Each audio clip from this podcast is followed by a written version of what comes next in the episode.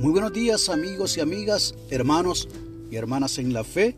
Hoy es martes 30 de agosto del año 2022 y este es el día que ha hecho el Señor.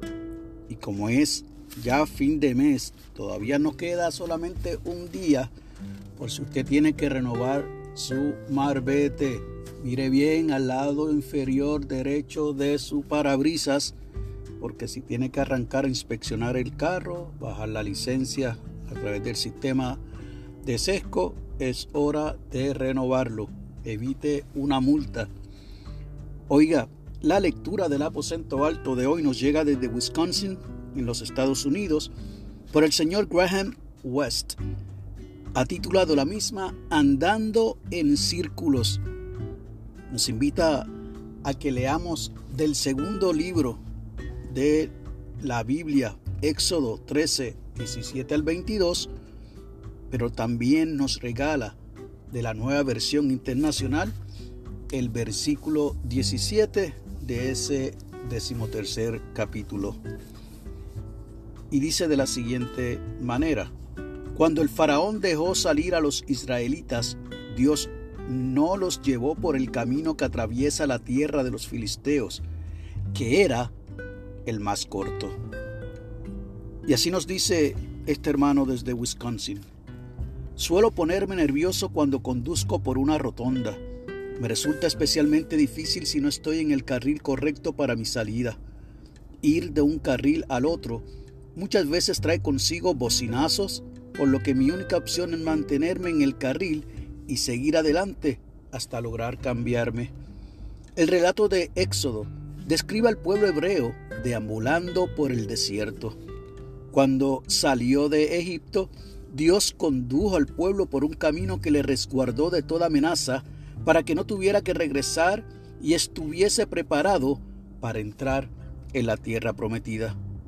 El Señor no los dejó solos, sino que fue delante de ellos como una columna de nubes durante el día y una columna de fuego por la noche para mostrarle el camino. Caminar en círculos durante 40 años hasta que llegó a la tierra prometida le permitió al pueblo hebreo aprender a confiar en Dios. Aunque a veces nos descubramos andando en círculos, podemos confiar en que Dios no nos abandona, sino que va a nuestro lado, a menudo de maneras increíbles. Concluye diciendo el señor West que prestar atención en oración a la presencia de Dios nos permitirá salir de la rotonda y hallar el camino hacia Dios.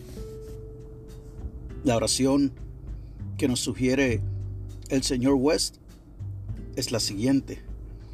Dios de esperanza, guardamos silencio delante de ti y abrimos nuestros corazones a tu espíritu. Ayúdanos a prestar atención a tu indicación. Este es el camino. Síguelo. Amén. El enfoque de la oración es que oremos por quienes buscan un nuevo camino junto a Dios.